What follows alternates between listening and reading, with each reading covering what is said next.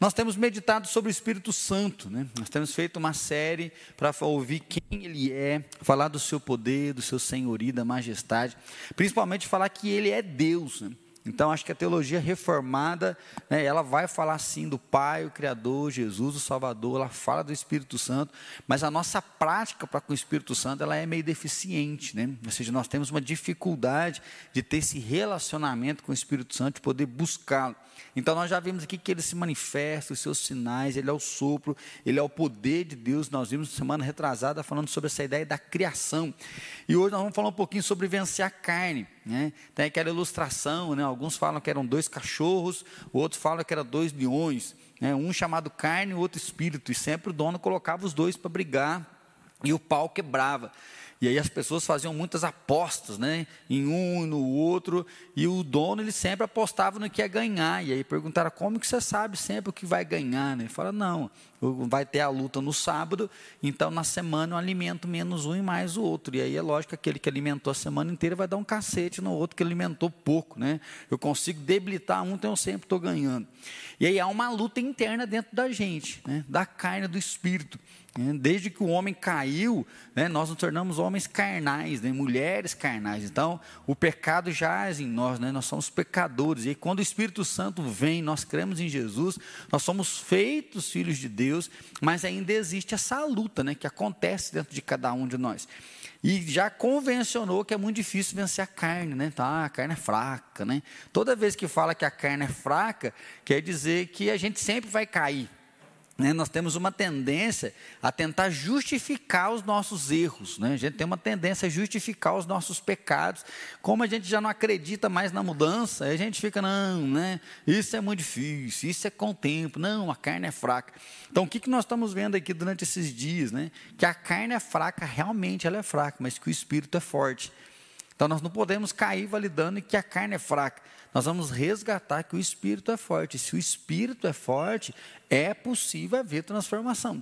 Né? É possível abandonar erros, é possível abandonar vícios, é possível realmente ter uma vida que reflita a glória de Deus. Agora de manhã mesmo eu estava vendo né, uma imagem, né, tem um perfil que eu sigo, e falando do homem sem rosto. Né, e aí conta um testemunho breve de um rapaz que ficou 18 anos com um câncer no rosto. E aí uma das fotos que tem, ele está sem lábio, né, o rosto todo desfigurado, todo comido. Diz que ele andava com um véu no rosto, porque as moscas entravam, né, colocavam o ovo ali e aquilo virava aquela bicheira. Diz que ele fedia. Né, então, muitas pessoas tinham essa dificuldade. Mas diz que ele teve uma experiência com Jesus e ele começa a refletir. E aí diz que perguntaram para ele, né, o que, que ele aprendeu na vida. E ele falou que ele aprendeu duas palavras, que é amor e silêncio. Ele fala: na vida nós devemos amar as pessoas, cuidar das pessoas, porque nós estamos aqui para amar. E diante da dor nós temos que ficar em silêncio. Né? E aí ele vai falar justamente isso, né? que é um homem sem face. Aí quem escreveu falou assim que ele é o rosto de Deus, né? que se revela naquele que sofre. Né? E aí a teologia fala muito forte isso, que Jesus ele é o homem que sofreu, né? o servo sofredor, é aquele que veio, que padeceu e que lutou. E aí quando a gente olha para um testemunho desse, como que pode uma pessoa dessa, né? 18 anos sofrendo dores horríveis, né? a humilhação de estar junto com as pessoas, como que uma pessoa dessa serve a Deus? E aí a gente vai ver que não é um testemunho isolado. Né? Nós tivemos aqui na nossa igreja a vida do senhor João. Né? Assim, quando a gente conheceu ele, ele estava fazendo algumas cirurgias no nariz ainda, disse que um mosquito tinha picado o nariz dele, e aí estava dando muito trabalho. Né? Então, assim, nem ele sabia que era um câncer. Né? Para ele, estava tratando uma picada de mosquito. E aí, sim, uma das últimas visitas que a gente fez, ele estava sem toda essa parte aqui, que tirou né, um pedaço do osso. Então, ele ficava sempre com a toalha, que se ele bebesse água, que negócio caía tudo e fedia, né? E um dia eu falei para ele, João, vamos na igreja. e falar, ah, pastor, eu não vou, porque eu tenho vergonha, né? O mau cheiro disso aqui é muito grande, tá? a roupa dele toda respingada de sangue. Então, assim, como que eu vou lá? As pessoas não vão aguentar ficar perto de mim. É, mas eu lembro da última visita que eu fiz para ele, e quando eu fui lá, ele já abriu a boca a chorar, e falou, ah, pastor, louva a Deus pela nossa igreja, né? que a nossa igreja me ajuda muito, me sustenta, até quando os irmãos vêm trazer cesta básica, é como se os anjos de Deus viessem aqui.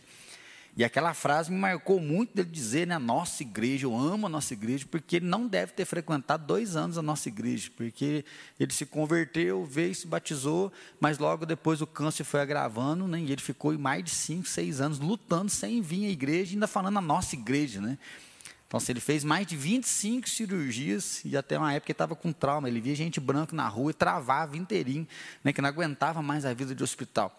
Assim, quando a gente olha para um testemunho desse que está totalmente ligado à dor, né, como uma pessoa dessa pode guardar a fé? Como uma pessoa dessa não desanima, mesmo num quadro depressivo, né, de choro, de tristeza? Como que ele consegue se fortalecer e firmar né, essa questão espiritual?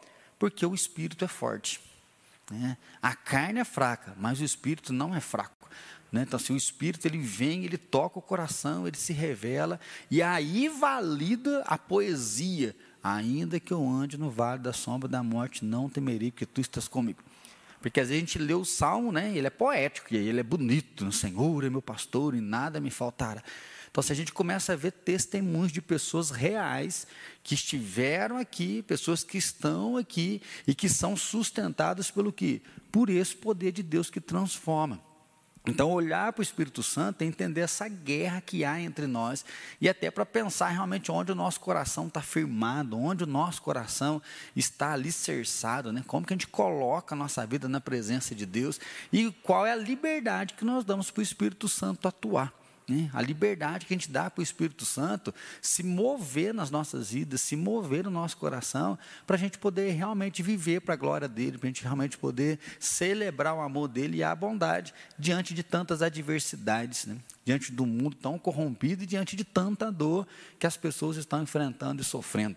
Aí eu queria ler com você um texto que está em 1 Coríntios, 1 Coríntios, capítulo número 6. 1 Coríntios, capítulo número 6, do versículo 1 até o versículo 11.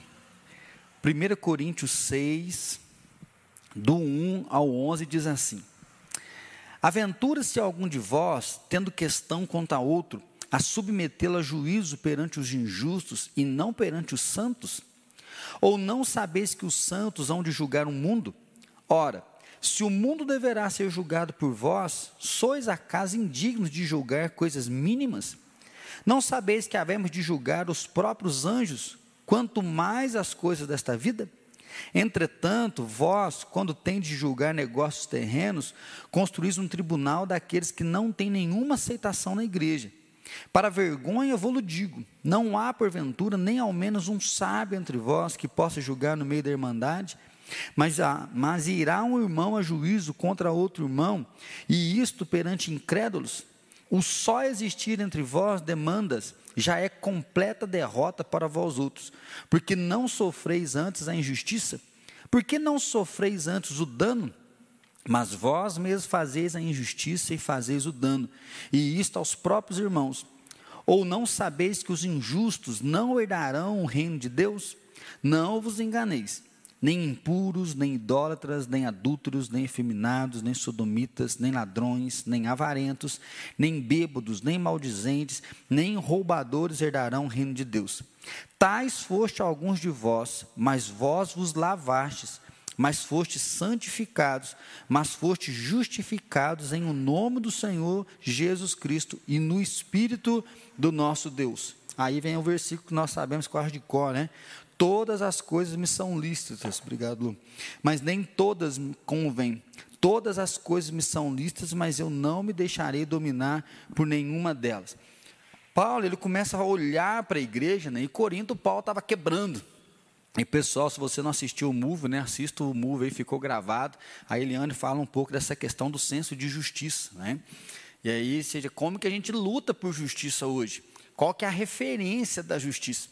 E até hoje à noite a gente vai pensar um pouquinho sobre santidade e olhar para isso, porque falar de justiça hoje não tem como não olhar para Deus. Nós vivemos numa sociedade onde cada um né, quer viver a sua própria justiça, né, a tão chamada liberdade. Então ninguém pode falar nada para ninguém, ninguém pode né, direcionar alguém, exortar alguém, porque eu faço o que eu acho certo, eu acho correto. E aí, quando Deus então entra na história da humanidade, Deus vai interditar e Deus vai falar o que, que pode, o que, que não pode. E aí, Paulo está olhando justamente para os irmãos, dizendo isso: olha, vocês estão levando pessoas para a justiça, para um ímpio julgar, enquanto vocês que são santos não estão conseguindo julgar causas mínimas. Né? Então, ou seja, estava havendo desavença entre os irmãos, e ao invés deles conseguirem se acertar, eles vão para a justiça. Não, eu quero, vamos lá, eu pago advogado, mas eu, eu te levo lá. Né?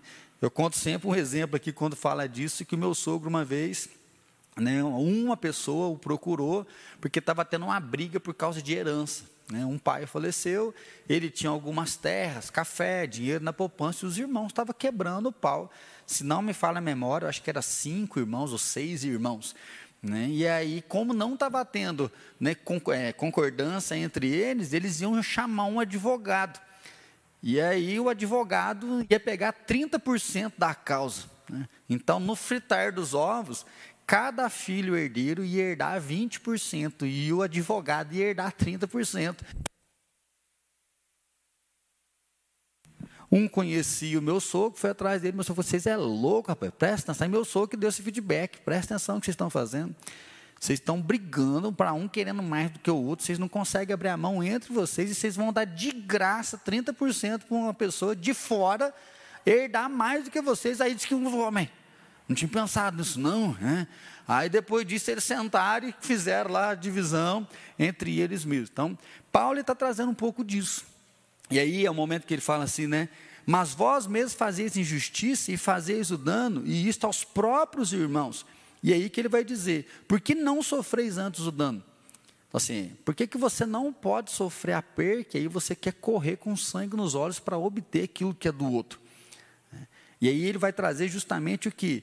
Que nós não estamos sendo guiados pelo Espírito. Na ânsia de fazer justiça já não existe mais perdão, não existe mais amor, não existe compaixão. Né, o que existe é um egoísmo que vai para cima do outro e ninguém cede. Né? Então, ah, mas está louco, pastor, toda vez eu tenho que perder.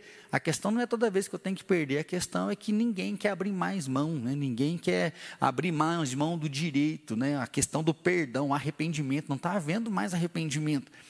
Pessoas brigam, depois ela se acerta como se não tivesse acontecido nada, né? Ela vai passando por cima e vai criando aquele, aquela crosta, né? Que vai separando e dividindo cada vez mais um ao outro.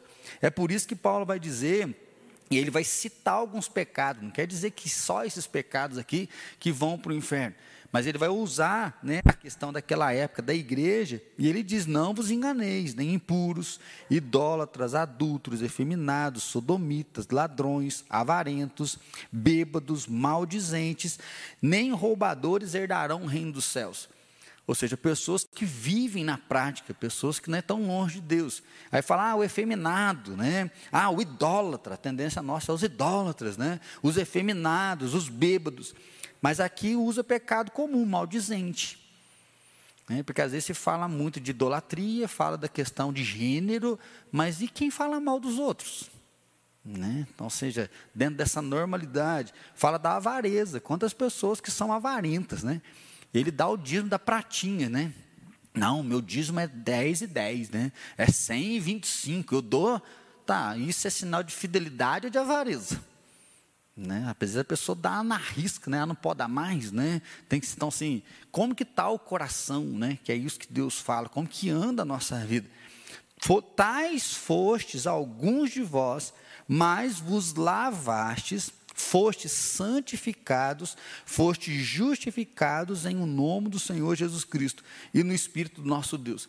Então, o que, que Paulo fala? Você era assim, agora você não é mais. Então, assim, você não tem essa validade para viver dessa forma. Você não pode viver achando que isso é normal. Você não pode praticar isso achando que está legal. Ele fala, isso não te pertence mais. Então você já foi lavado, você já foi santificado, você já foi justificado em o nome de Jesus Cristo.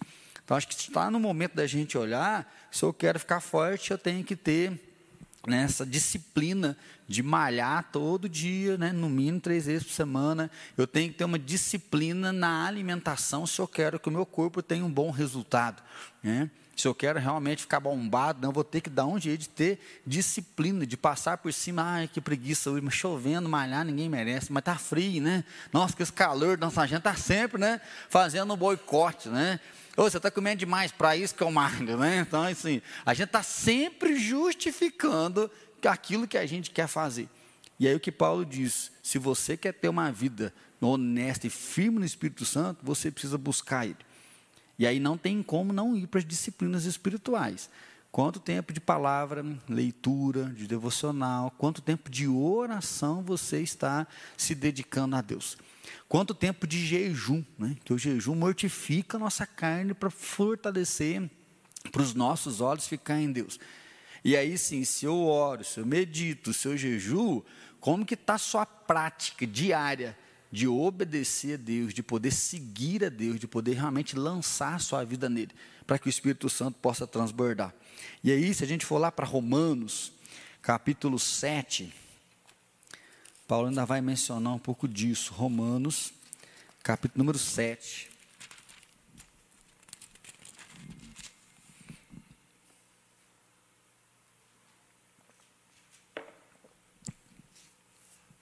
Romanos capítulo 7, versículo 7. Que diremos, pois, é a lei pecado? De modo nenhum. Mas se eu não teria conhecido o pecado, senão por intermédio da lei, pois não teria eu cometido a cobiça, se ela não dissera, não cobiçarás. Então ele já começa a dizer: a lei é pecado? Não, a lei é uma interdição. Né? Por isso que a gente fala assim, até quando vai conversar com um ateu, né? Um dos questionamentos que se fala da existência de Deus é que já existe um código moral em todo ser humano, em todas as civilizações. Embora cada civilização ela tenha uma lei, ela tenha uma regra, mas existe já um código que foi depositado em nós. Por quê? Porque Deus vem e diz não matarás. Né? A interdição é dele. Então, assim, nas civilizações, de onde vem essa regra, de onde vem a lei, né? qual é o resquício mais remoto que vai vir de uma moralidade do que é certo e errado. E é o momento que Deus entra. E Paulo vai dizer que a lei é ela que mostra, porque sem lei você faz o que você quiser. Então, quando surge a lei, tem alguém que aponta que você não está correto. Né? Mas o pecado, tomando ocasião pelo mandamento, despertou em mim toda sorte de concupiscência, porque sem lei está morto o pecado. Mas ao mesmo momento desse pecado, ele ressuscita em mim, né? ele traz à minha consciência coisa que eu nem tinha noção, que eu imaginava que eu podia fazer. Aí eu não sei se você consegue olhar para isso. Como uma pessoa tão bonitinha, amorosa, né? tão fé, tanta fé, tão bondosa, é tomada às vezes por um sentimento, você fala, gente, isso aqui não é meu não né? de ter coragem de praticar tais coisas. Que às vezes a gente fala dos outros, né? o cara matou, roubou, como que pode fazer isso, né? bateu no idoso. Mas olha para a gente como que é, às vezes, um filho teu fazendo uma arte, a fúria que vem num pai. Né? Que até hoje se questiona muito, né? a questão do pai bater no filho, é que muitas vezes o pai não controla a própria raiva e ele descarrega a raiva em cima do filho. Então, assim, por causa de um erro do filho, o pai fica totalmente irado. Né? Ou seja, de tal forma que ele se descontrola e ele vai lá e ele faz uma coisa. Né? A própria ideia da cobiça, questão que vai para a sexual, ou para a questão do dinheiro, né? falei de herança. A, herança é um trem que mostra o pecado na vida de muitas famílias. Às vezes a família combinou a vida inteirinha. O pai e a mãe morrem por causa de uma coisa pequena, vira um inferno. Né? Um irmão parte conversar com o outro, outro briga, o outro pisa, o outro humilha. Então, assim, como que o pecado revela realmente essa maldade que há em nós, né? a, podridão que nós estamos. Né? Outrora, sem a lei, eu vivia, mas sobrevindo o preceito, reviveu o pecado e eu morri. O mandamento que me fora para a vida, verifiquei que este mesmo se me tornou para a morte. Então, seja um mandamento que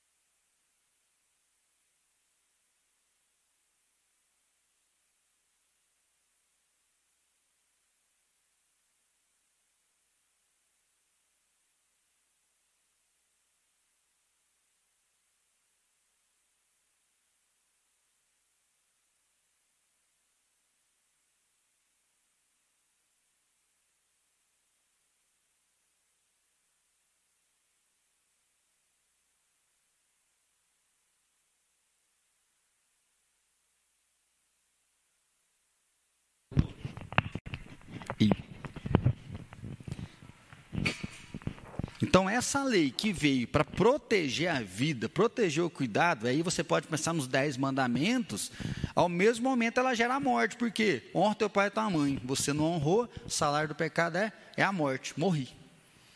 É? Não cobice, você cobiçou, morreu. Não roube, você roubou, morreu. Então, Paulo vai dizer que a lei que vem, de certa forma, libertar, ela imprime a morte, porque ela revela quem é que nós somos. Porque o pecado prevalecendo-se do mandamento, pelo mesmo mandamento, me enganou e me matou. Porque, conseguinte, a lei é santa, e o mandamento santo, justo e bom. Acaso o bom se tornou em morte? De modo nenhum. Pelo contrário, o pecado, para revelar-se como pecado, por meio de uma coisa boa, causou-me a morte, a fim de que pelo mandamento se mostrasse sobremaneira maligno. Então, o pecado por meio de uma coisa boa. Nossa, fui na festa, hoje bebi, fiquei tontinho. Isso é ruim? É ótimo. Mas a Bíblia diz: não embriagueis. Nossa, tive uma noite de amor, enganei minha mulher, ela nem ficou sabendo, mas que noitada fantástica. É bom? É bom. Mas ele gera o que? Ele fala, se mostra sobremaneira maligno. Por quê? Porque eu falei para minha esposa que eu ia amar ela até que a morte nos separasse, que eu seria fiel a ela, e agora eu quebro meu voto. Né? Eu embriaguei, eu saí do meu juízo, eu fiz coisas que eu não deveria fazer, eu furtei. Então, assim, o pecado, a ação em si, ela é boa, porque ela vai, ela vai alimentar um desejo. Xinguei alguém, mas falei mesmo. Ai, parece que até alivia, né? Tá, o que, que você revela? Revela essa malignidade de criticar, de julgar, de maltratar, ao invés de ir, de cuidar e de receber para si. E é por isso então que Paulo vai dizer que né, por meio de uma coisa boa ele causa a morte, a fim de que pelo mandamento se mostrasse maligno. É Adão e Eva comendo a fruta que era boa, desejável e agradável. Né? Ele faz aquilo, mas depois ele é expulso do jardim. Aí mostra a malignidade que contém na pessoa. Porque bem sabemos que a lei é espiritual. Obrigado. É, porque bem sabemos que a lei é espiritual. Eu, todavia, sou carnal, vendido à escravidão do pecado. Porque nem mesmo compreendo o meu próprio modo de agir pois não faço o que prefiro, e sim o que detesto. Ora, se faço o que não quero, consinto que a lei que é boa. Neste caso, quem faz isso já não sou eu, mas o pecado que habita em mim.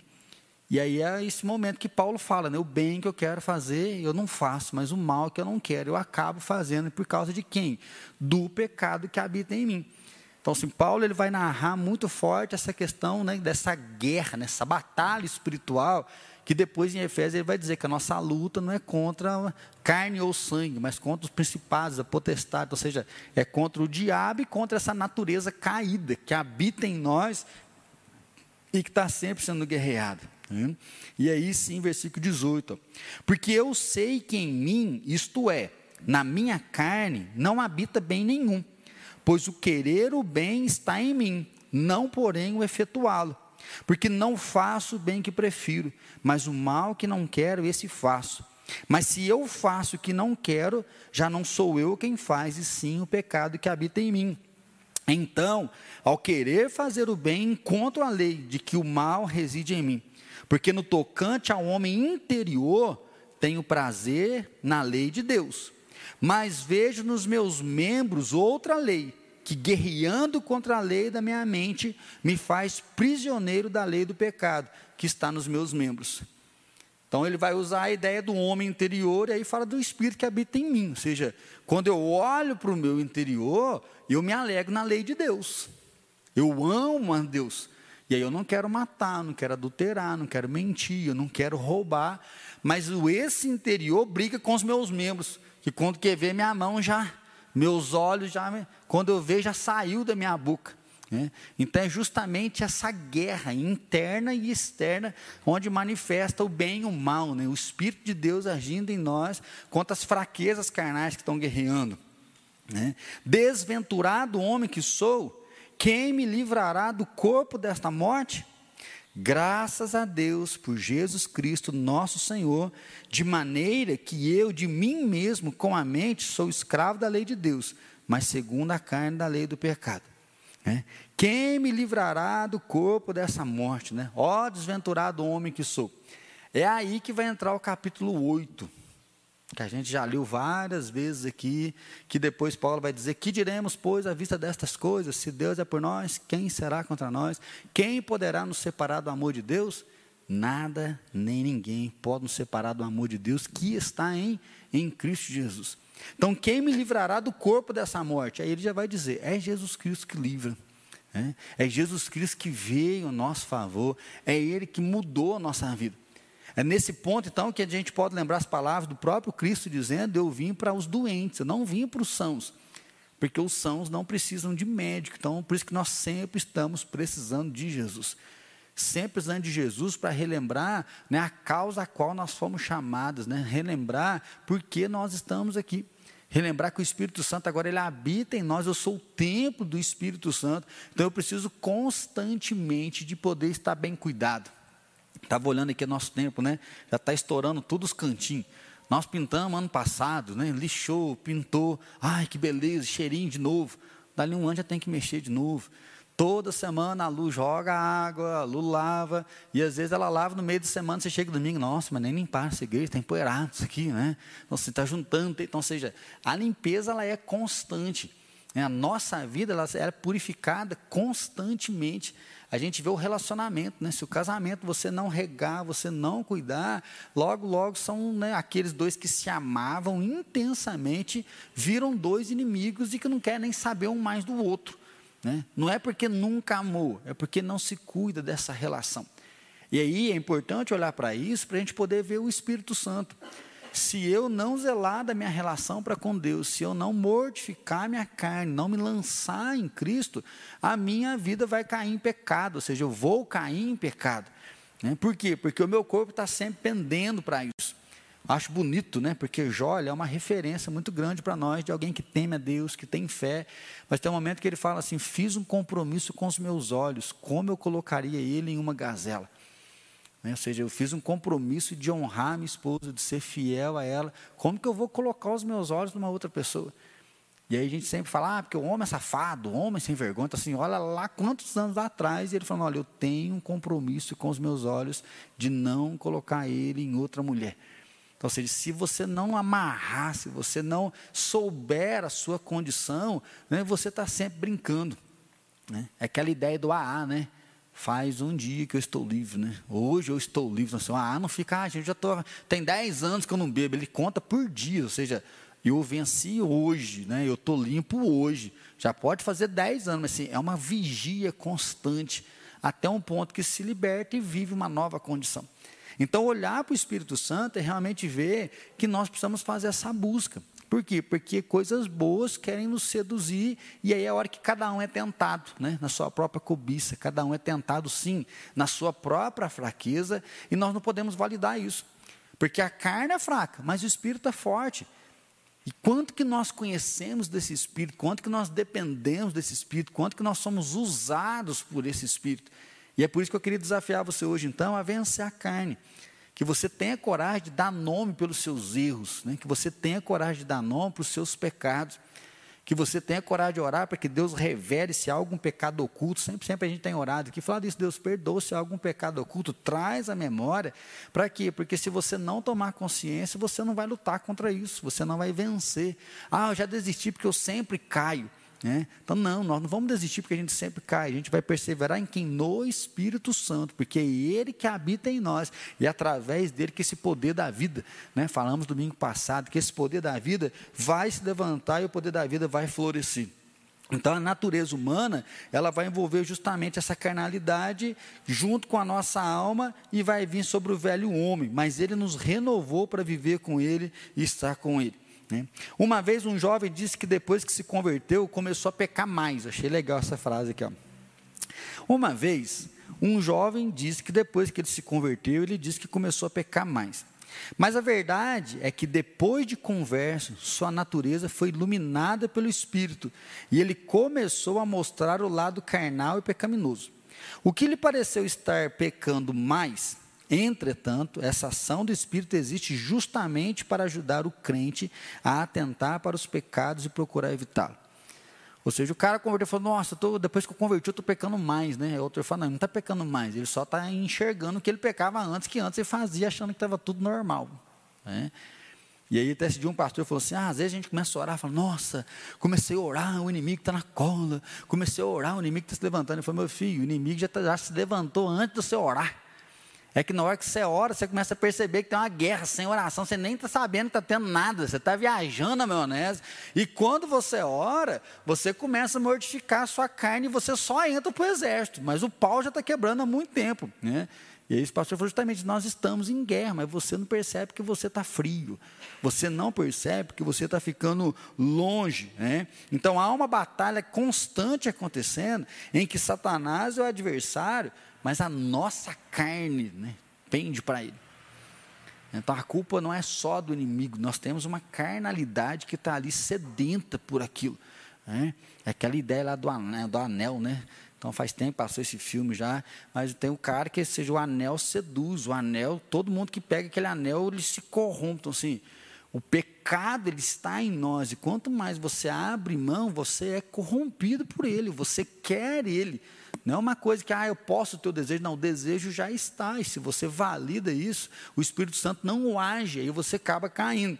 Então, por isso que é o chamado desafio de viver com Ele, de estar nele. Aí sim que nós podemos ir para um texto conhecido, que é Gálatas. Né? Gálatas capítulo 5.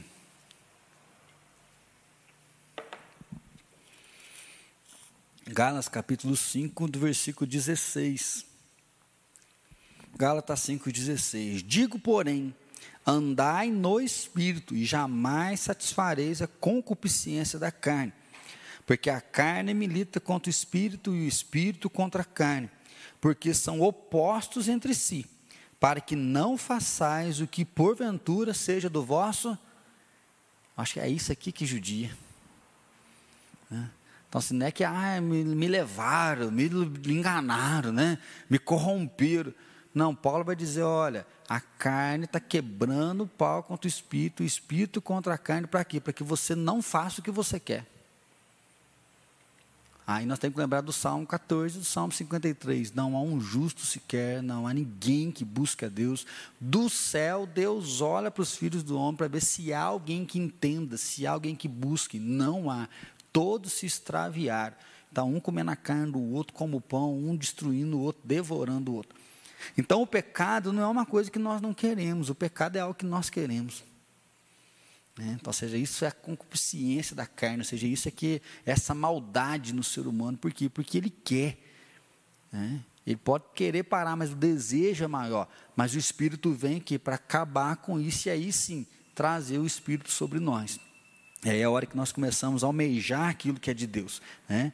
Mas se sois guiados pelo Espírito, não estáis sobre a lei. Ora, as obras da carne são conhecidas e são prostituição, impureza, lascívia, idolatria, feitiçaria, inimizade, porfia, ciúme, ira, discórdia, dissensão, facção, inveja, bebedice, glutonaria e coisas semelhantes a essas, a respeito das quais eu vos declaro, como já outrora vos preveni, que não herdarão o reino de Deus os que tais coisas praticam.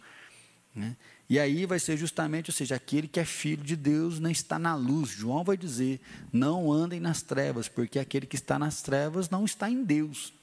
Né? Aquele que se dá a esses pecados, né? aquele que vive na prática disso, ele está vivendo na carne, ele não está em Deus. E por isso que ele vai dizer que não herdarão o reino dos céus.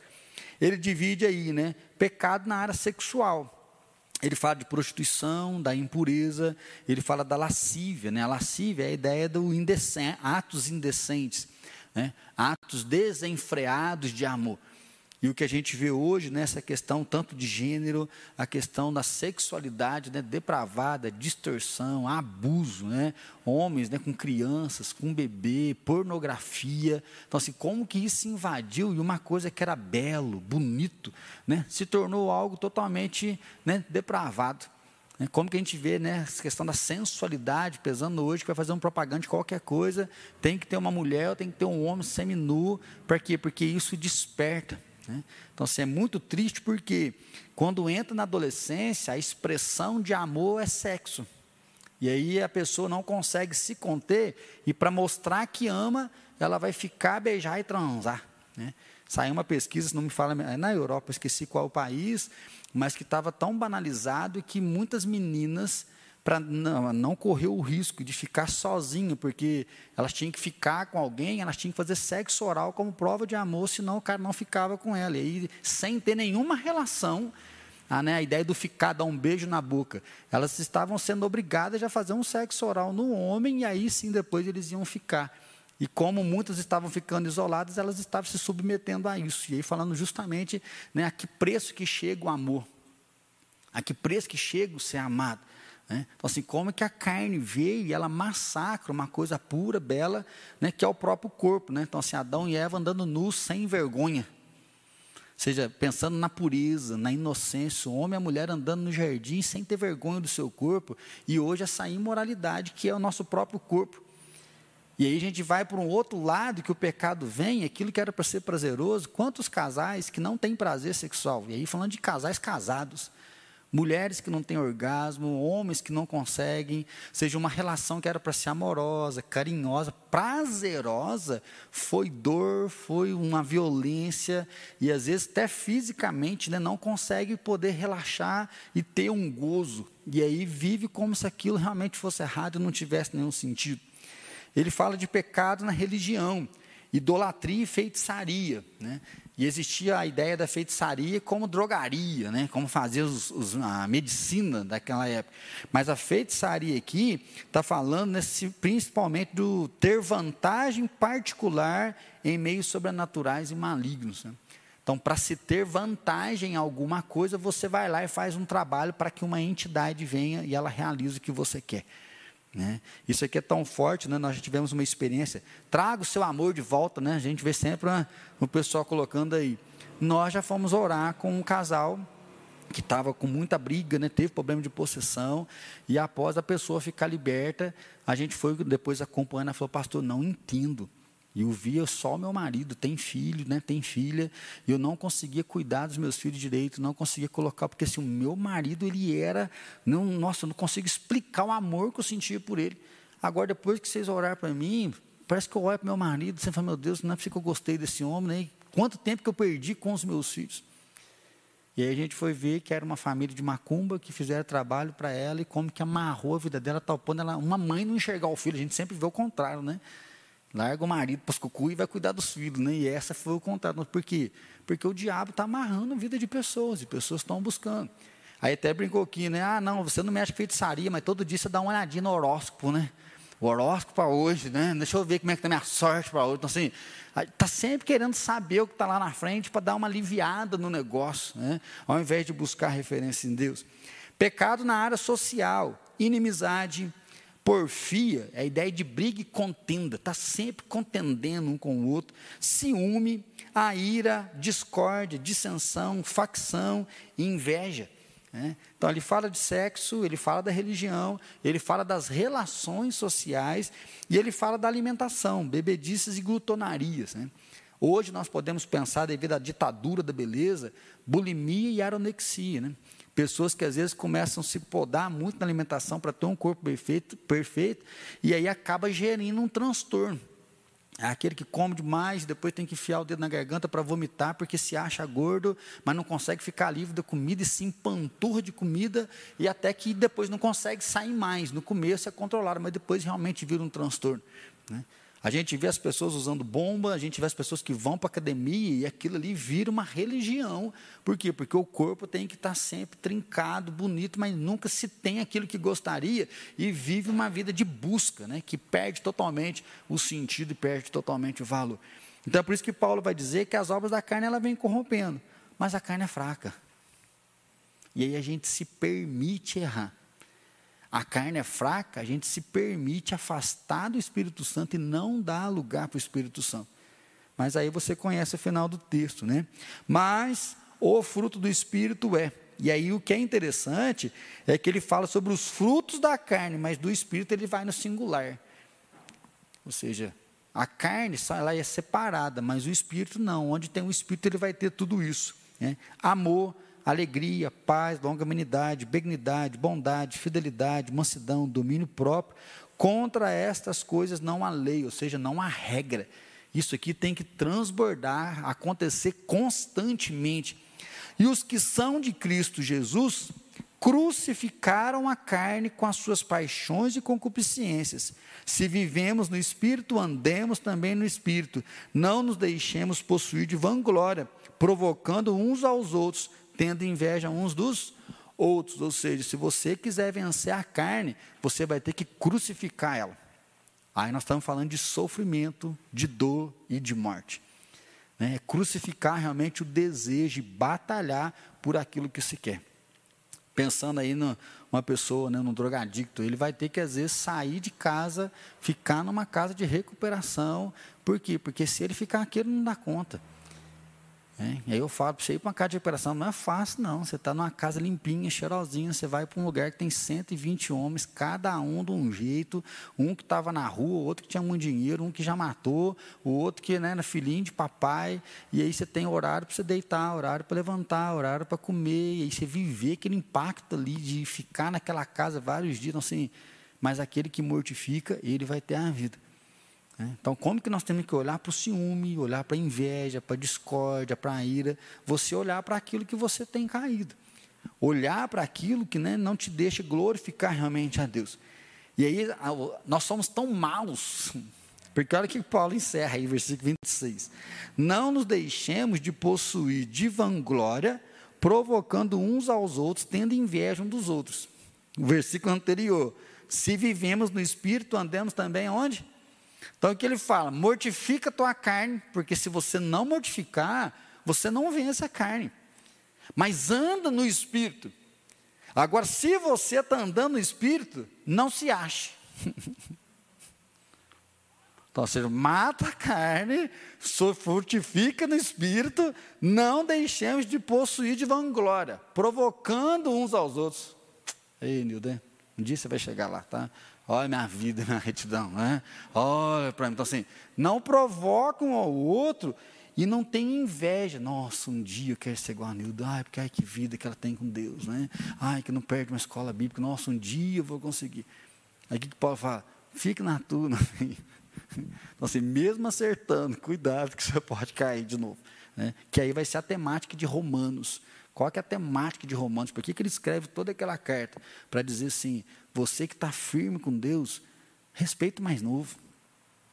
Você que está firme com Deus, não dá escândalo. Abra mão de algumas coisas que nem é pecado, mas tem um povo que são muito fracos na fé. Então não faça porque é pecado. Não faça porque coitadinho vai ver, não tem maturidade para ele entender. Então eu vou abrir mão de algumas coisas que eu posso fazer, mas eu deixo de fazê-las para que o outro ande firme com Jesus. E aí ele fala: agora você que acabou de chegar, você que é débil na fé, não fala mal do outro, não. Pare de olhar para a vida do outro. Olhe para Jesus e viva a tua vida. Porque aí o mais novo fica: ó, oh, fulano fez isso, mas fulano oh, mas você viu que você viu? Não, mas não é possível que está lá. Assim, fica quietinho, meu filho, cuida da sua vida. Agora, se você quer falar, vai até a pessoa e fala: olha, eu acho que o que você está fazendo não está correto, o que você está fazendo não está certo. A gente fala maturidade para que Cristo viva em nós e a gente viva para o outro e abençoe na vida do outro. Por isso que no texto de Coríntios diz: ao invés de acertar as coisas entre vocês, vocês têm que levar para o juiz. Né? Em Machado mesmo, né, teve uma vez uma experiência que eu tive lá, que houve uma treta no louvor. Né? A igreja tinha 40 membros e 30 pessoas estavam no louvor. E aí o bicho estava pegando, eu sabia que o pau estava quebrando lá por causa de duas pessoas que disseminou em todo mundo. E tinha uma salinha do lado, né? Sempre, sempre, antigamente, antes de eu ir para lá, alguém ia para a salinha e o pau comia naquela salinha. Né? E eu falei, gente, vocês não queriam uma reunião? Fiz uma reunião, vamos acertar, e ninguém falava nada. Eu falei, gente, vocês não queriam que eu fizesse uma reunião? O né? que está que que que acontecendo? Preciso saber, né? Aí, graças a Deus, uma pessoa falou assim: é, pastor, o senhor já está aqui faz uns três meses, o senhor não levou ninguém para a salinha. Pensei, que coisa boa que você falou. Que eu quero que a salinha vá para os quintos dos infernos, a salinha. Aí já assustaram. Falei, você está brigada com a fulana por causa disso, disso e disso. Você nem é digno de ir para essa linha. Porque se você está aqui na frente cantando, você não tem coragem de ir para outra e pedir perdão para outra, e falou, estou chateado que você fez isso, fez aquilo. Vocês acham que eu tenho que chamar todo mundo para a salinha? Até quando a gente vai ficar indo para a salinha? Então o que Paulo está dizendo é isso, a gente quer acertar no juiz, porque nós não temos coragem de falar, oh, eu errei, estou morrendo de raiva do você, Nildo, sacanagem você fez aquilo comigo, mas eu te amo em Jesus, nós temos que caminhar junto. Então, assim, nós não temos coragem de lidar com a verdade, né? de ter domínio próprio, olha o fruto do Espírito, de ter longanimidade. Nossa, não tem paciência, Canildo, meu Deus do céu, mas eu vou ter que ter longanimidade, nós vamos caminhar junto, né? nós vamos seguir junto. E aí, por isso então que Paulo diz: se vivemos no Espírito, nós vamos andar em quem? É no Espírito. Assim, nós andamos no Espírito, nós não andamos na carne, nós não andamos no pecado, nós andamos naquele que veio por nós, que é por nós, é nele que nós nos movemos. Né? Então a carne é fraca, é, mas o Espírito tem todo poder e eu posso vencer a carne. Eu posso viver uma vida diferente, eu posso triunfar, eu posso ser uma nova pessoa, eu posso ter um novo comportamento, porque Ele está em mim. E aí o último versículo, então, 2 Coríntios capítulo 3. 2 Coríntios, capítulo 3, versículo 18. Só para você entender o contexto, Moisés sobe no alto do Monte Sinai, depois de 40 dias lá junto com Deus, quando ele desce, o rosto dele está brilhando, né? Então um louvor, né? um corinho, né? Brilhava, o seu rosto brilhava, né? Só que depois, se você continuar lendo, Moisés coloca um véu no rosto dele, para que as pessoas não vissem a glória de Deus no rosto. Mas se você estudar mais a fundo, você vai perceber que essa glória desvanecia, ou seja, essa luz, ela apagava. Então, quando Moisés põe o véu, ele meio que se protege. Porque se a luz está brilhando, o homem estava assim, a luz não brilhou, apagou, mas ninguém está vendo. E aí Paulo fala o quê? Que nós temos uma liberdade agora, porque a luz não está só em Moisés, a luz está em todos nós. E ele fala que na liberdade do Espírito, nós temos que arrancar esse véu, porque agora existe uma luz que brilha constantemente. Aí, ó, e todos nós, com o rosto descoberto, ou seja, com o rosto desvendado, contemplando como por espelho a glória do Senhor, somos transformados de glória em glória na sua própria imagem, como pelo Senhor o, o Espírito. Então, assim, nós somos como um espelho. E quando as pessoas olham para nós, eles veem a glória de Deus, e é no Espírito de Deus que nós somos transformados. Né? Então, em Deus nós somos transformados, em Deus nós somos renovados, em Deus a glória de Deus brilha sobre as pessoas. Então, meu irmão, vença a carne. É, não brinque com o pecado. Ah, mas está todo mundo fazendo. Você não é todo mundo.